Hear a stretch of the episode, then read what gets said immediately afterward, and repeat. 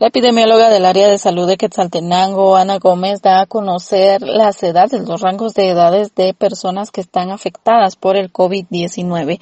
Según hace referencia, eh, actualmente son personas jóvenes las que están contagiándose de COVID-19. De estos son bajos eh, los números o las cifras de personas que están hospitalizadas, pero sí mantienen eh, la situación en cuanto a los contagios en personas de edad joven. Esto es lo que explica. En este momento los grupos eh, que están siendo más afectados son los de 20 a 30 y de 30 a 40. Eh, también se ha observado un ligero incremento en los de 11 a 20 años, sin embargo no es tan significativo como el que se tuvo en la variante Delta, ¿verdad? Que aquí sí fue un grupo de los más afectados.